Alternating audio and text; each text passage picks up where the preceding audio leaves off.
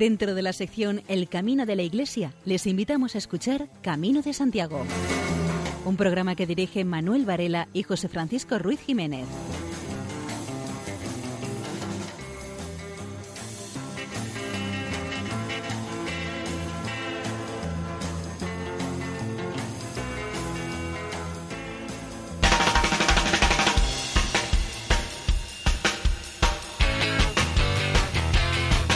Queridos oyentes, les damos la bienvenida a una nueva edición del programa Camino de Santiago en la sintonía amiga de Radio María.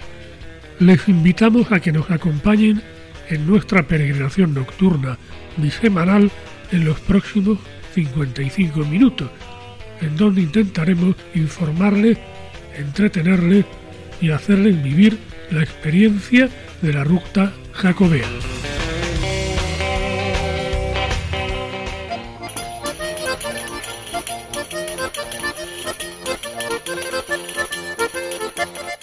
Nuestro programa de hoy les ofreceremos noticias jacobeas, nuestras secciones habituales, buena música y los testimonios de varios peregrinos que se intercalando con las noticias. Testimonios que nos llegan por cortesía del padre Miguel Ángel Álvarez, párroco de Afonsagrada.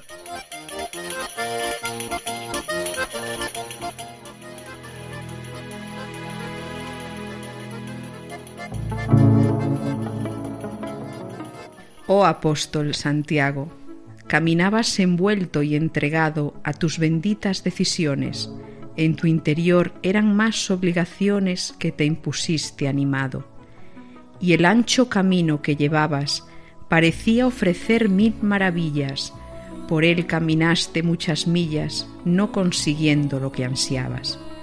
Y un día pensaste seriamente dejar España olvidando lo pasado y cuanto lo hubiese superado, predicar allá muy lejos nuevamente.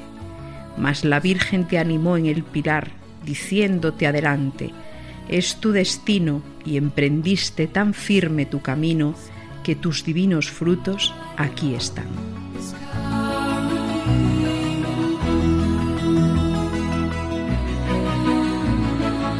Acabo de volver del camino, todavía siento dentro la libertad que me permite decir lo que me apetece, sin reparar en convencionalismos, sin pensar si será o no será políticamente correcto. Una vez que he realizado el camino, aún siento la libertad que he conseguido realizando las etapas de este, permitiéndome decir todo aquello que se me apetece, todo dentro de un orden. Decir lo que pienso sin pensar lo que sea, lo que los otros esperan de mí, no me importa de lo que piensen, lo que yo digo. Puede no ser que mis palabras sean diplomáticas, pero lo que diga sea la verdad de muchas cosas, aunque a otras personas les pueda doler lo que digo. No espero medallas por lo que he hecho. No era esa mi intención cuando he realizado estas etapas. Solo he buscado, entre otras cosas, el encontrarme conmigo mismo, el saber que mi vida tiene alicientes necesarios para seguir luchando día a día por aquello que quiero y creo, aunque a los demás les parezca ridículo. He encontrado estos días en el camino a la libertad, esa libertad que no he tenido en mi vida normal, siempre teniendo el reloj como enemigo, el tener que correr para hacer las cosas, el no tener momentos de libertad para mí, siempre teniendo que pensar en los demás y en el qué dirán de mí. Me he olvidado del reloj, solo me he regido por el sol, me he parado cuando me ha dado la real gana, he comido cuando he tenido necesidad, he aprovechado cada minuto para respirar libertad, para ver lo maravilloso que es vivir, solo pensando en ver esas cosas maravillosas que el camino tiene. El poder conversar con otros peregrinos sin tener en cuenta lo que digo pueda ser políticamente correcto. El camino me gusta por mil cosas, porque me agrada conocer pueblos, paisajes, lugares, despacio, a fondo, caminando. Porque me gusta sentir, vivir y compartir la solidaridad, regalar sonrisas y que me sonrían que me hablen, que me digan buenos días y que me deseen buen camino, y hacerlo yo también. El camino siempre me ha llamado para que siga haciéndolo mientras las fuerzas no me fallen, por mil cosas que aparecen en cada tramo. Me agrada conocer pueblos, conocer cómo viven sus gentes, cuáles son sus comidas tradicionales, su forma de vida, sus tradiciones. Conocer paisajes disfrutando de ellos, caminando muchas veces sin pensar en el tiempo, ver lugares conociéndolos a fondo, pensando que igual no podrás disfrutar de ellos más veces. Repartir solidaridad con otros que no lo están pasando bien, intentar conocer sus preocupaciones e intentar que vuelvan a sonreír, poder hablar con ellos, desearles buen camino, darles buenos días y que sea correspondido, el poder tomar un café sentado con ellos y compartir experiencias del camino, regalar sonrisas, ayudar a otros que lo necesitan, muchas veces solo con acompañarlos un rato en su trayecto es suficiente. El descargar la mochila todos los días con sonrisas y buenas palabras, dan de ejemplo durante toda la jornada, recargar la mochila durante la noche para que a la jornada siguiente poder repartir sonrisas y buenos deseos entre los demás peregrinos. Una vez acabado el camino, sentirme orgulloso de haber acabado y saber que has cumplido como todo buen peregrino, que algún día se ha atrevido a realizar este bello reto que no es otro que el camino de las estrellas.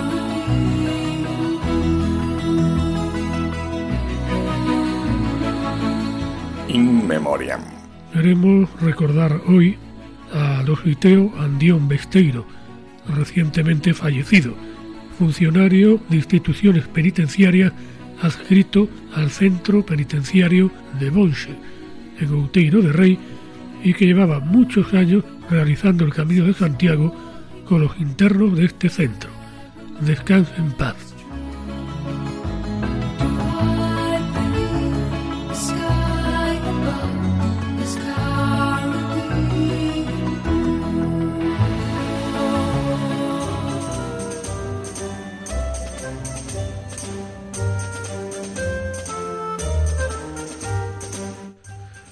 Comenzó la acogida cristiana al peregrino en Pamplona. Hasta octubre están convocados los peregrinos del Camino de Santiago que duermen en Pamplona a un encuentro y posterior oración. Es una iniciativa nueva que parte de la diócesis de Pamplona y Tudela.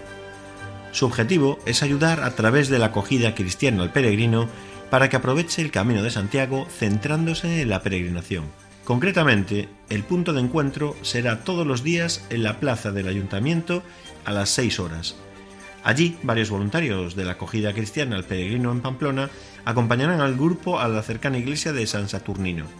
En ese templo se les explicará la historia del patrón de Pamplona, de la Virgen del Camino, de San Fermín y de la propia ciudad. Seguidamente, a las 18.50, los peregrinos están convocados en la iglesia de Santo Domingo, detrás del ayuntamiento. Aquí tendrán un encuentro y unos minutos de oración. Finalmente, la misa diaria de esta última iglesia acogerá a los peregrinos que lo deseen. La celebración terminará con una bendición del peregrino. El objetivo de este encuentro es ayudar al peregrino a centrarse en el camino de Santiago. Por otra parte, es una oportunidad para abrir las puertas de las iglesias a los caminantes de la mano de voluntarios.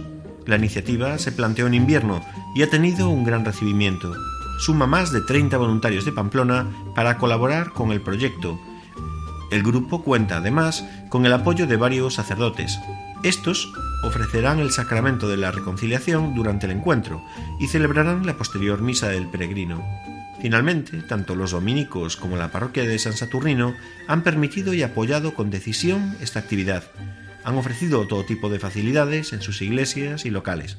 Los voluntarios han realizado, además, un folleto con la acogida cristiana al peregrino que hay en Navarra para este 2018.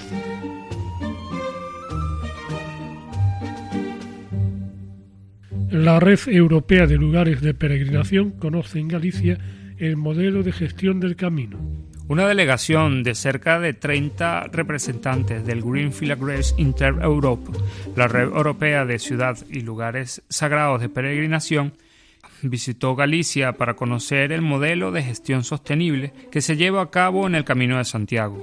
Una jornada de estudio sobre el trabajo llevado a cabo en Galicia en el marco del Plan Director del Camino de Santiago, en el que se incluyen medidas a favor de la sostenibilidad social, económica y ambiental alrededor de la ruta jacobea.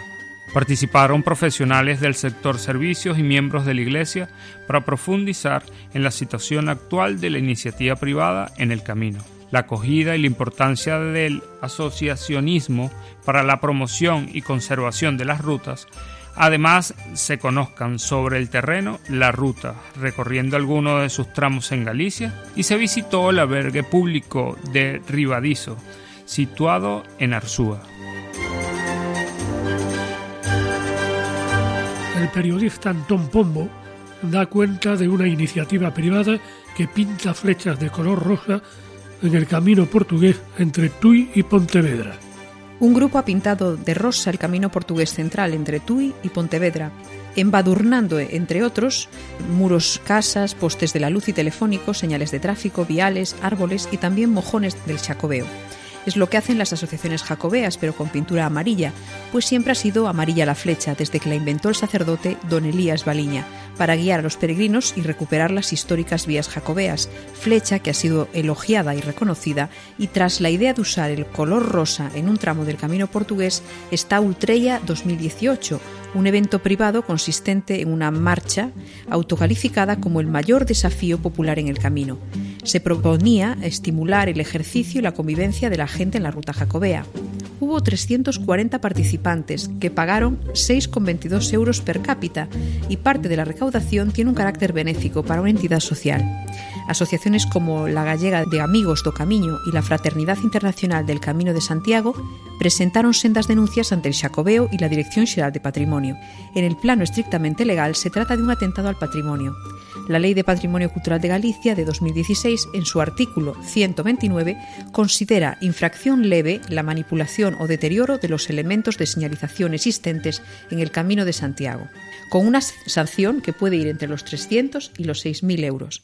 En este caso ha sido masiva, Asimismo, la norma entabla la obligación de restitución del bien a su debido estado o de la enmienda de la alteración producida en un entorno de protección, siempre que esto sea posible, considerando esta acción como imprescindible. Los responsables del evento Ultreya 2018 pidieron disculpas y señalaron que procederán a reparar el daño, a ver si se convencen de que la ruta jacobea no es una pista deportiva para celebraciones masivas de fin de semana.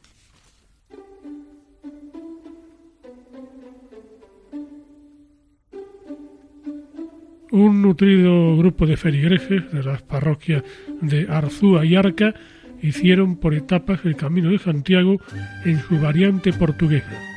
Los peregrinos fueron acompañados por los siervos de la caridad, más conocidos como guanelianos, a cuyo cargo pastoral están las citadas parroquias, y también por religiosas de las hijas de Santa María de la Providencia, la rama femenina guaneliana. Los guanelianos están presentes en el Camino de Santiago desde el año 2010 atendiendo espiritualmente a las parroquias de las unidades pastorales de Arca y Arzúa. Ofrecen acogida cristiana a los peregrinos a través de la celebración de los sacramentos, la escucha, el encuentro personal, la oferta de iniciativas de reflexión, catequesis y oración. El Cabildo de la Catedral de Santiago incorpora dos canónigos honorarios, Antolín de Cela y Jaume Alemán, dos sacerdotes vinculados con la acogida al peregrino y la peregrinación jacobea. El título de canónigo honorario es una distinción a la persona, por su especial relevancia en la promoción del culto al apóstol Santiago y no conlleva ningún cargo específico, ni derecho a voto en las reuniones capitulares. La sala capitular de la Catedral de Santiago acogió el acto de nombramiento como canónigos honorarios del Cabildo Catedralicio de Antolín de Sela y Jaume Alemani, estos dos sacerdotes pasan a formar parte del cabildo de manera honorífica por su incansable trabajo y ayuda a la promoción de la peregrinación a la tumba del apóstol Santiago y la acogida al peregrino que camina hasta la Basílica Jacobea. Pertenecen a Acogida Cristiana en los Caminos de Santiago, organismo que trabaja en la mejora de la atención al peregrino jacobeo, tanto a lo largo de los Caminos de Santiago como a su llegada a Compostela. Antolín de Cel es rector del santuario de Nuestra Señora de la Encina en Ponferrada población destacada del Camino francés. Es, además, delegado de peregrinaciones de la diócesis de Astorga. Por su parte, Jaume Alemani es párroco de Nuestra Señora de Montserrat, en Palma de Mallorca, y responsable de pastoral penitenciaria en la diócesis de Mallorca.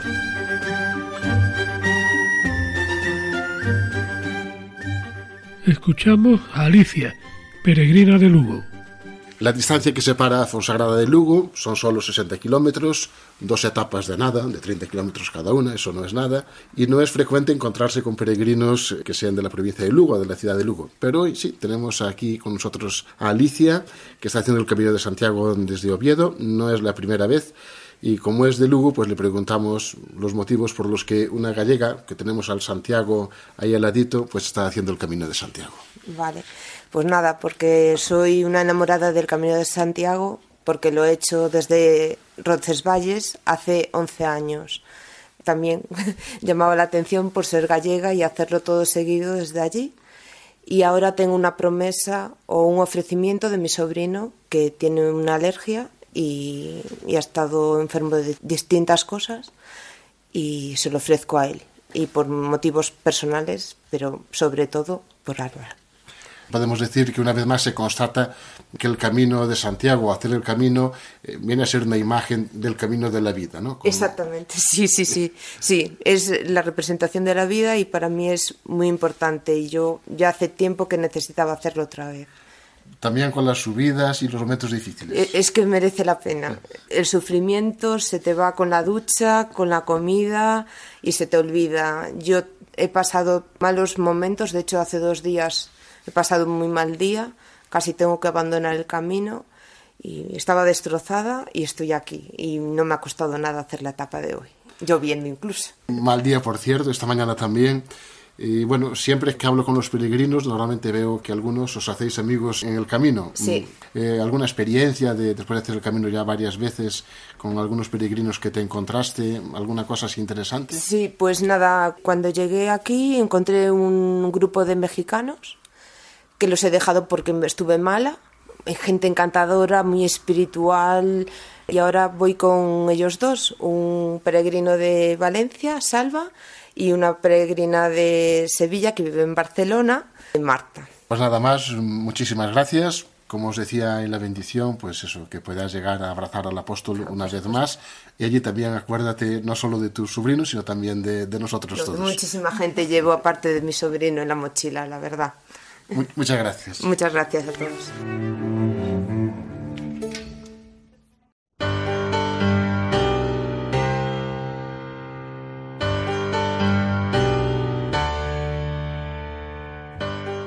María José López, en su sección Valores en el Camino, se refiere hoy a piedras y dificultades.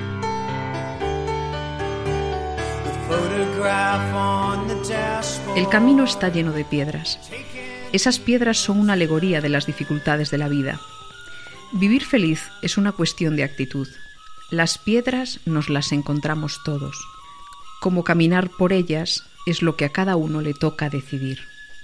En alguna ocasión he tenido que oír a algunas personas decir a otras que como eran fuertes podrían afrontar cualquier situación dolorosa que pudieran estar viviendo. A veces he escuchado esas palabras con tono de reproche o quizás de envidia. Ser fuerte no significa ser indiferente o no sufrir ante los problemas ni ante el dolor.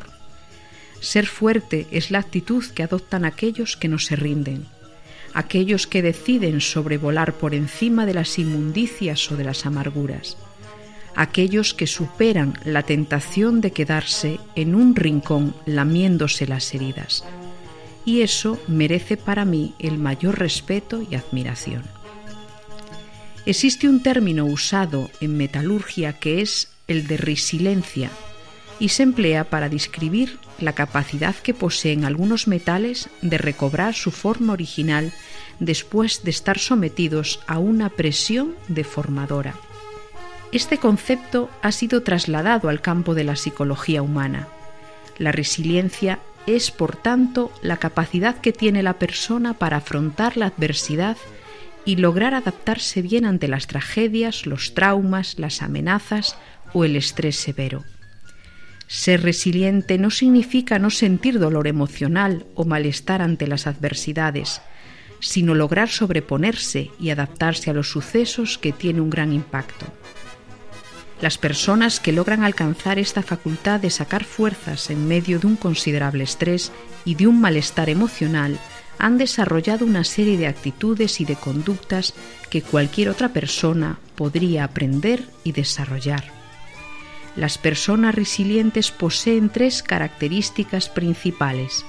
La primera es que saben aceptar la realidad tal y como es tienen una profunda creencia en que la vida tiene sentido y también tienen una inquebrantable capacidad para mejorar. Una vez más, estamos llamados a vaciarnos de nuestros miedos e inseguridades y ponernos en manos de Dios, que con su infinita sabiduría y amor sabe darnos las pistas que necesitamos para lograr alcanzar junto a Él la victoria de la resurrección. Seguidamente escuchamos a la canadiense Lorena McKenney, que publicó hace un par de semanas el disco Last Soul, del que escuchamos Ace Post Ace Gens.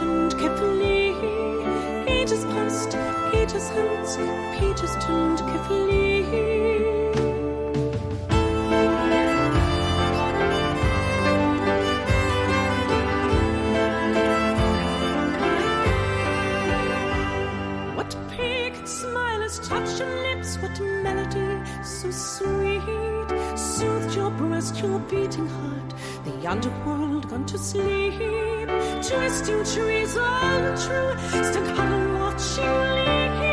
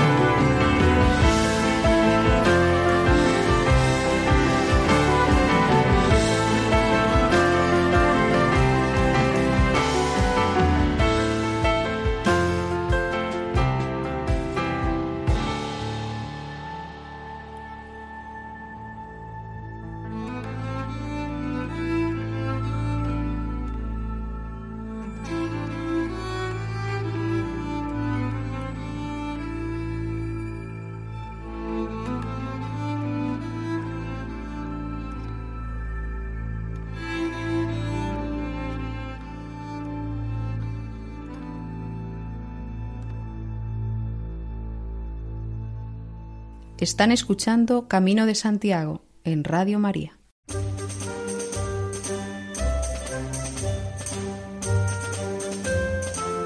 La Junta de Galicia trabaja en la licitación de un servicio de atención cardiovascular a peregrinos en el Camino de Santiago a través de aviones no tripulados. En la clausura del segundo Congreso Internacional Aeronáutico y Espacial de Galicia se explicó que esta nueva licitación se suma a las 10 ya publicadas para el diseño de nuevos servicios a través de drones. Estos servicios están vinculados a la gestión eficiente del territorio, la seguridad de los barcos pesqueros, la prevención de incendios o vigilancia del patrimonio.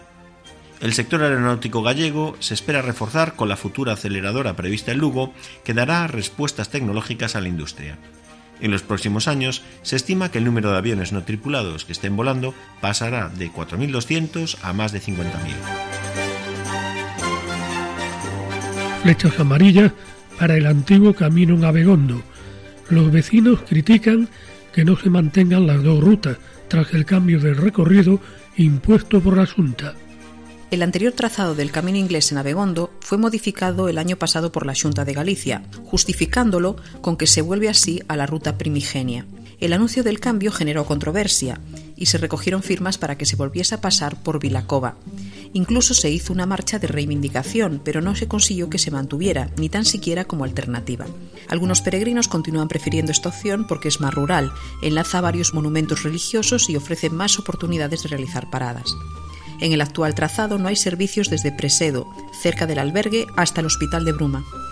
Esta doble alternativa sí ha permitido en otros sitios, como sucedió en el Camino francés en Pedrafita, según se reconocía desde la Asociación de Concellos del Camino Inglés en una reunión celebrada hace meses. Ante esta situación y sin que nadie haya reivindicado la autoría, han aparecido flechas amarillas en la calzada siguiendo el anterior trazado en donde antes estaban los mojones que guían el peregrino hacia Santiago los mojones se trasladaron al nuevo itinerario. Cataluña estrena la nueva vía marina del Camino de Santiago, ruta que transcurre por la antigua vía Augusta romana desde Gerona, el litoral del Maresme y Barcelonés hasta Barcelona. La vía marina entra en la comarca del Malgat y llega hasta Morgant, recorriendo el litoral costero. La iniciativa está apoyada por la Asociación Gerunda de Amigos del Camino de San Jaume y cuenta con la implicación de la Generalitat y la Diputación. 29 municipios del Gironés, La Selva, Maresme y el Barcelonés. La vía Augusta, desde que entronca con la vía Domitía, entre Pertus y la Junquera, es considerada una ruta de peregrinaje, como prueban las ruinas del monasterio de Santa María de Panisar, portadoras de las conocidas vieiras de Santiago. Desde allí transcurre hasta Girona, muy ligada al apóstol. El nuevo trayecto jacobeo une las ciudades de Girona con Barcelona, atravesando la comarca del Maresme. El nuevo tramo deriva hacia el ya existente que va desde la frontera con Francia hasta Montserrat.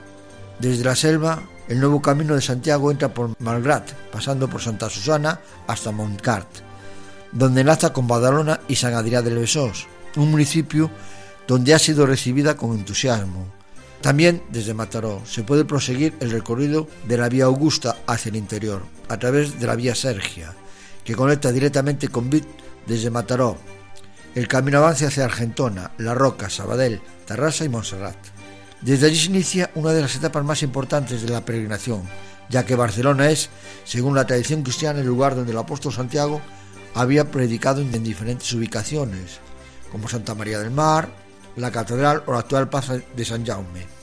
La inauguración del tramo se hizo coincidir con el 28 encuentro de asociaciones jacobeas del Ebro y el Mediterráneo, que acoge la capital del Maresme, Mataró. El encuentro culminó con un acto litúrgico de bendición del camino en la Basílica de Santa María de Mataró, cooficiado por el cardenal arzobispo de Barcelona y el obispo de Gerona. El nuevo trazado se dará a conocer plenamente a todo el mundo en el año 2021, nuevo año santo.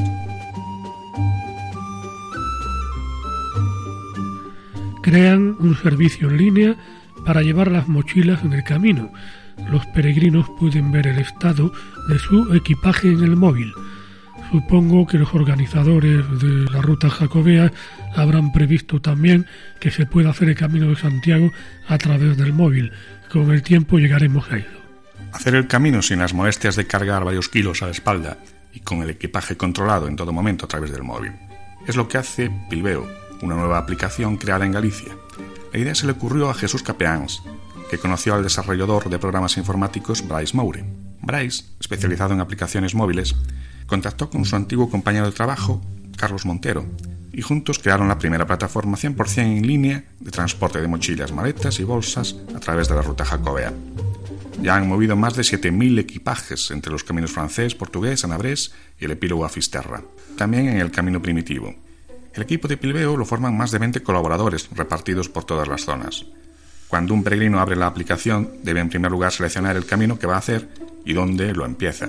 Después tiene que marcar dónde quiere que recojan su impedimento y dónde desea que se le entreguen, el día, el número de bultos y pulsar en Añadir etapa. Se puede realizar el seguimiento de su equipaje con notificaciones en tiempo real. Y aunque las piernas le fallen en algún tramo, puede estar seguro de que sus pertenencias estarán esperándole.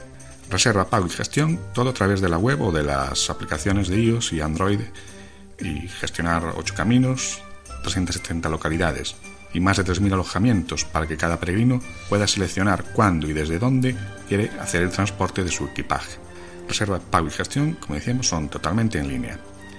Hay algunas limitaciones. El peregrino debe imprimir una hoja con el itinerario detallado para identificar cada bulto y el límite es de 20 kilos. Y aunque transportan bicis, conviene avisar primero por si hay algún impedimento. Es una información esta de la voz de Alicia.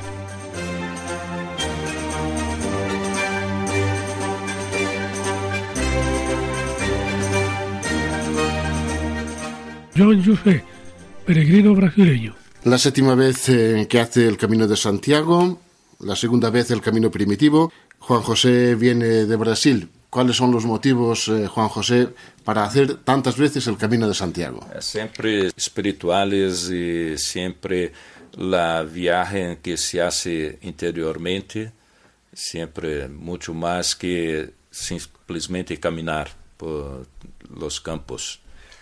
Y en el camino usted puede encontrar eso que busca.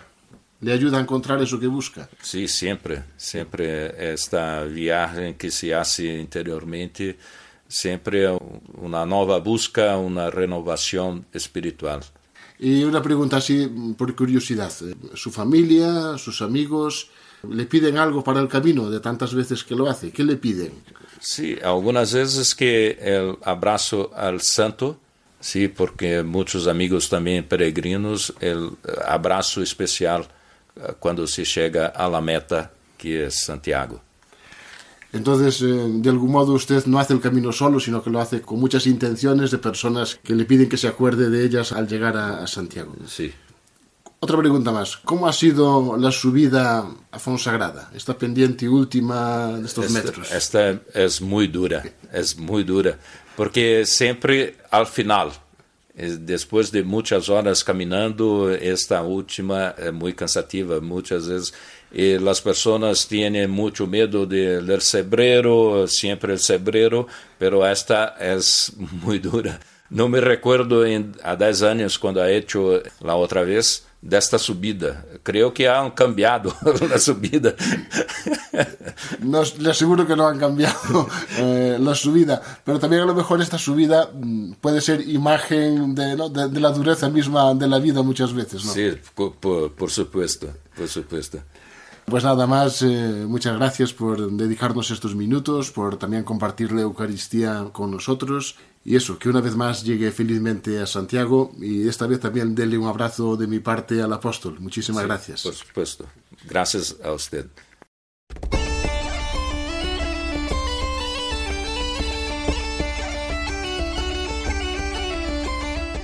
Escuchamos a Manuel Ventojino en su sección Peregrino de Actualidad. Hoy le acompañaremos en la etapa entre Piñeiro y Chantada, en la provincia de Lugo.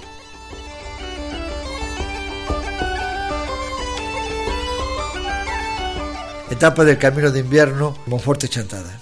Las anteriores etapas estuvimos recorriendo las estribaciones de la Sierra del Caurel.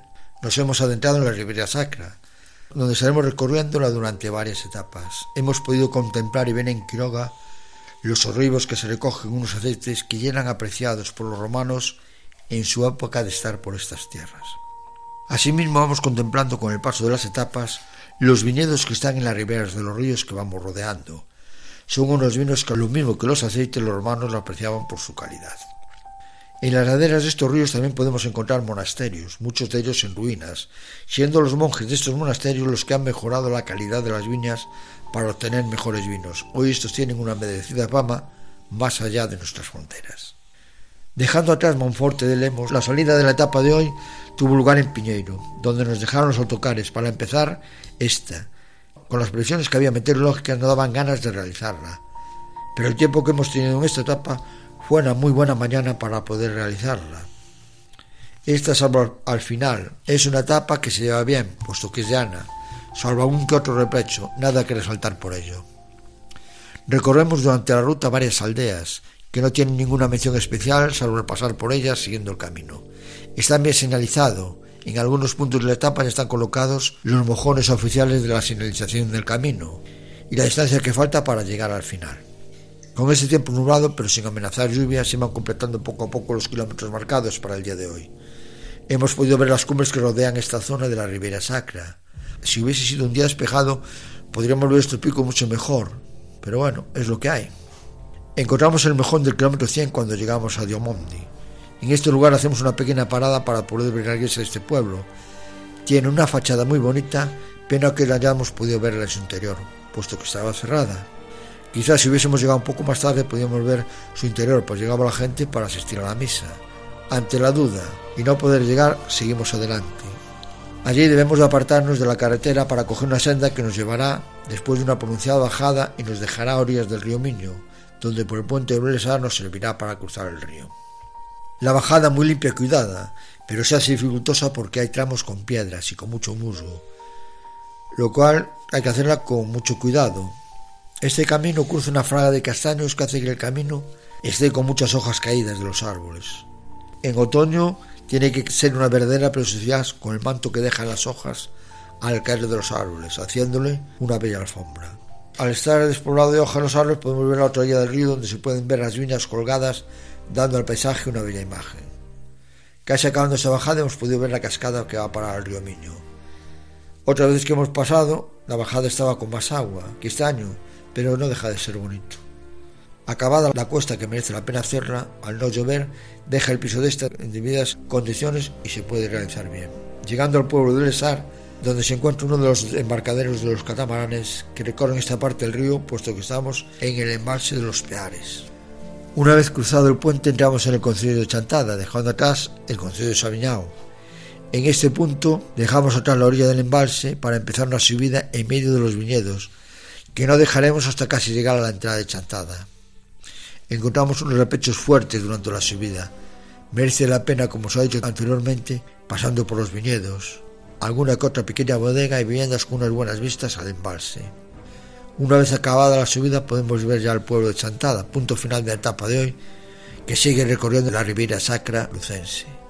Ya nos queda muy poquito de la Riviera Sacra. La próxima etapa dejaremos la provincia de Lugo y nos entraremos en la provincia de Pontevedra. Buen camino, compañero. Están ustedes en la sintonía de Radio María.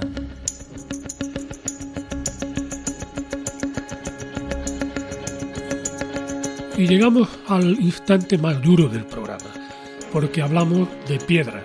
Luis Miguel Alves nos conduce por tierras detrás de los montes de la mano de Enrique Álvarez Jarece en su sección Geología en el Camino.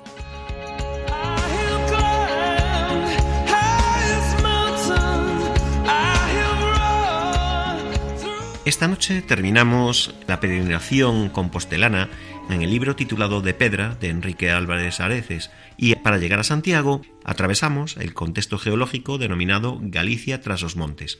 Dejando atrás las localidades de Casanova y Ocoto, enclaves atractivos, caseríos y grandes carballos, entramos en la parte final de nuestro camino a Santiago, a través de la campiña sur de la provincia de Coruña.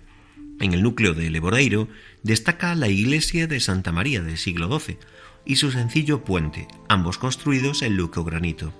El camino sigue por una calzada empedrada, pasando la aldea ribereña de Furelos, cercana a la localidad de Melide, punto de unión entre el camino francés por el que avanzamos y el camino primitivo desde Oviedo. Destacan en Melide las iglesias de Santa María, siglo XIV, construida en granito de grano grueso y de forma secundaria neis, con fábrica de sillería de granito de granos fino y medio y cuarcitas, así como la capilla de San Roque del siglo XIII, construida en granito, con avanzados estados de alteración en su portada.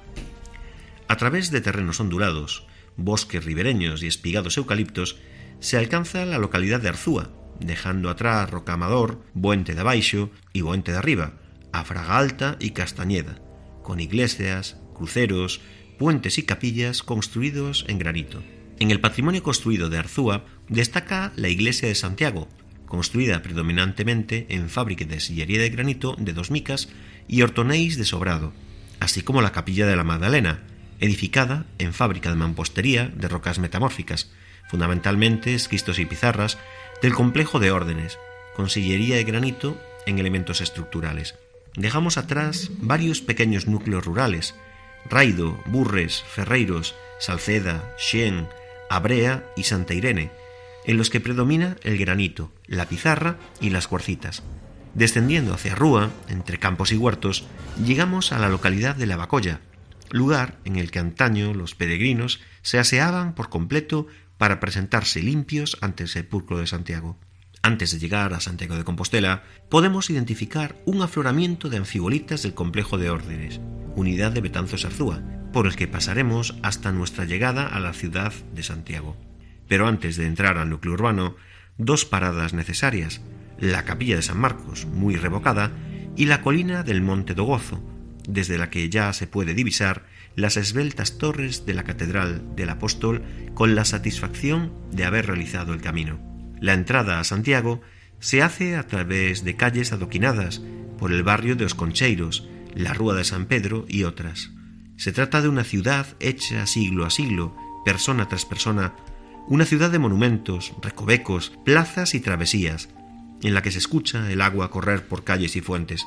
En su patrimonio arquitectónico destacamos tres tipos de litologías empleadas, granito de dos micas de grano fino a medio, granito de dos micas de grano medio grueso y ortonéis biotítico, denominado piedra de Santiago, destacando también el empleo de esquistos en los solados de calles y plazas, extraídos en afloramientos de las inmediaciones de la ciudad.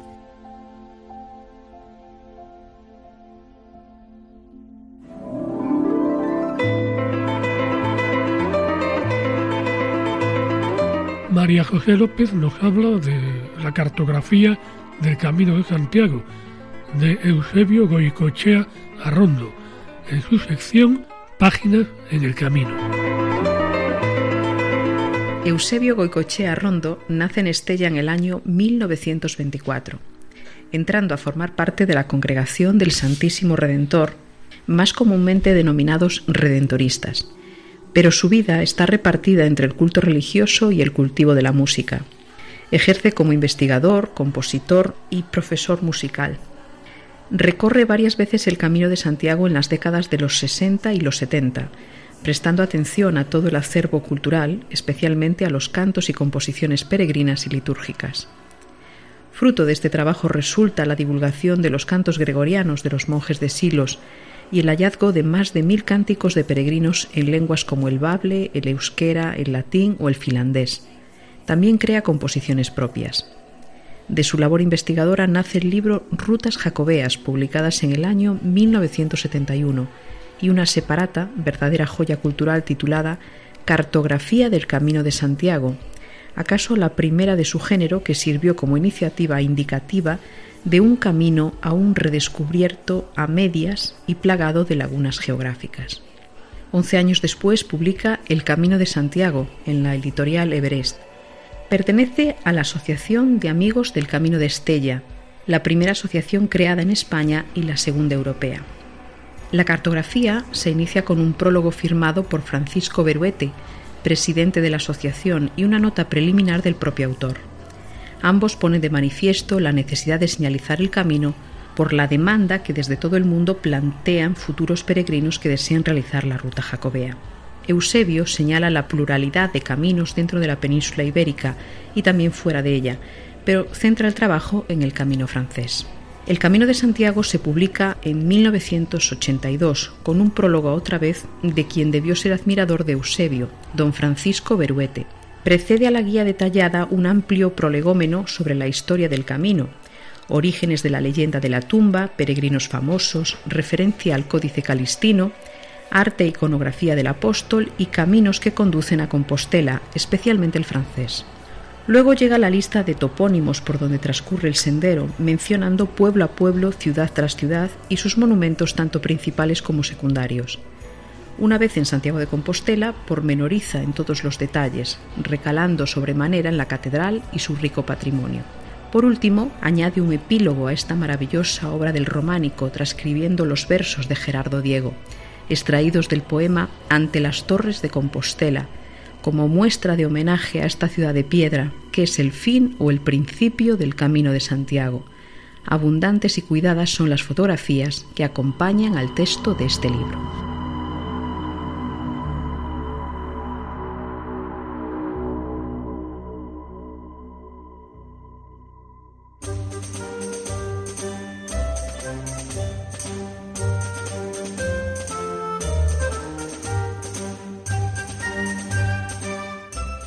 Curso de hospitaleros voluntarios en Valpromaro, Italia. En este año, 26 han sido los peregrinos inscritos en el curso. Su procedencia mayoritariamente ha sido del centro, sudeste y nordeste de Italia. También han hecho el curso personas procedentes de Inglaterra y Rumanía, siendo de destacar la presencia de Herman, un veterano hospitalero holandés que ha querido conocer de primera mano la formación impartida en este tipo de cursos por Acolliencia Peregrina.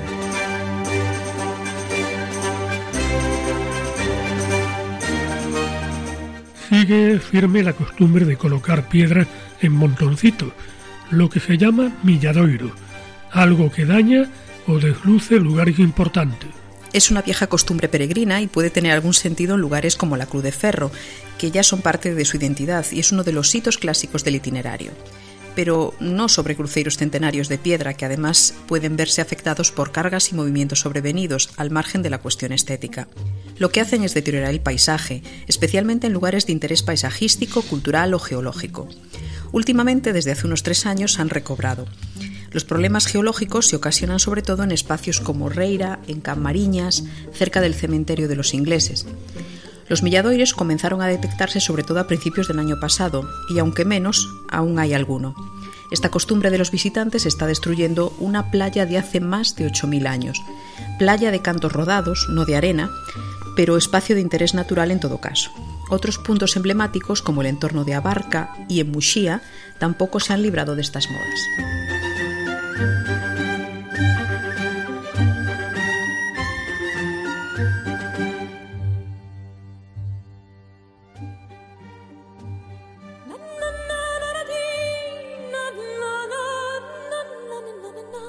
Escuchamos a Lorena McKenny, música canadiense, con el tema Santiago.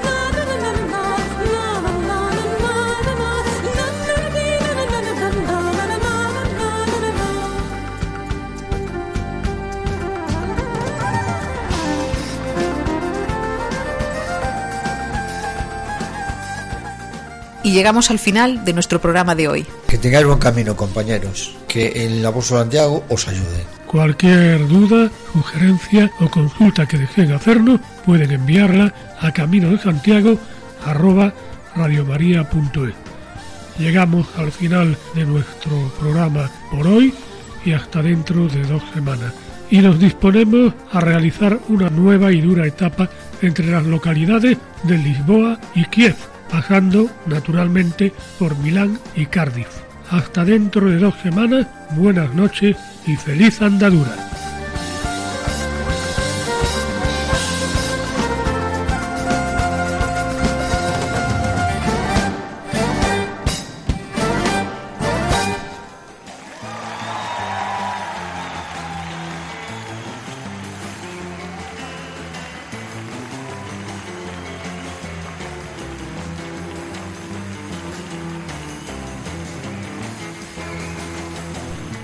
Escuchado en Radio María Camino de Santiago, dirigido por Manuel Varela y José Francisco Ruiz Jiménez.